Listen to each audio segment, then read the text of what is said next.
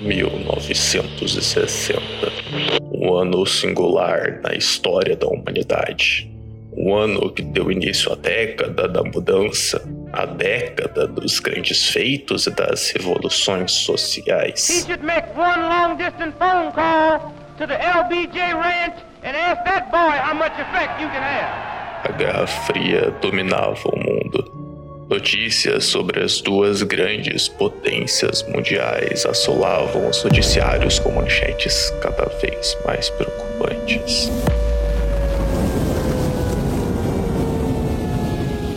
No âmago desse conflito indolente ocorria uma competição que ditaria o futuro da humanidade. Todos estavam com suas atenções dirigidas à tão comentada corrida espacial. We choose to go to the moon in this decade and do the other things.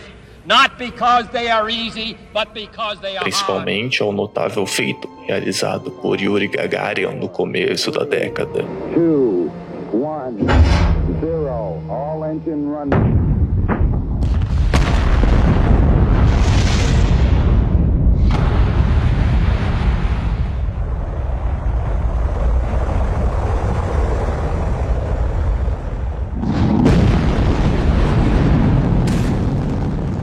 Primeiro homem no espaço. Aquele que pela primeira vez viu a Terra como ela realmente é uma esfera azul girando no véu infinito. Enquanto todos olhavam para os céus, uma segunda revolução ocorria no ventre terrestre. 10 mil metros abaixo da superfície da água, um corpo de aço mergulhava em direção aos confins daquele universo oculto.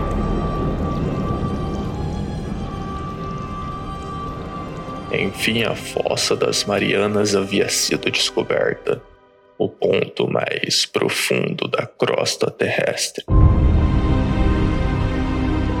O feito dos dois cientistas foi simplesmente magistral. Entretanto, ofuscado pelas meras conquistas espaciais, essas últimas sendo simples proles do individualismo e estupidez humana. Diversas expedições ao submerso oculto da fossa ocorreram nos anos seguintes. Entretanto, uma em particular encontrou algo que jamais deveria ter sido retirado das turvas águas que reinam há éons o desconhecido.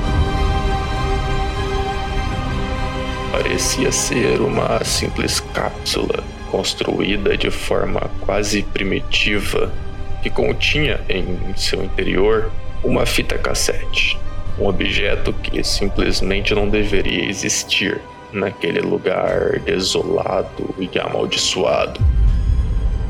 Os cientistas que haviam encontrado o objeto misterioso não puderam conter a excitação do achado. Reproduziram de imediato o áudio incrustado nas negras fitas que compunham a peça. Seus cérebros simplesmente não estavam preparados para tais revelações.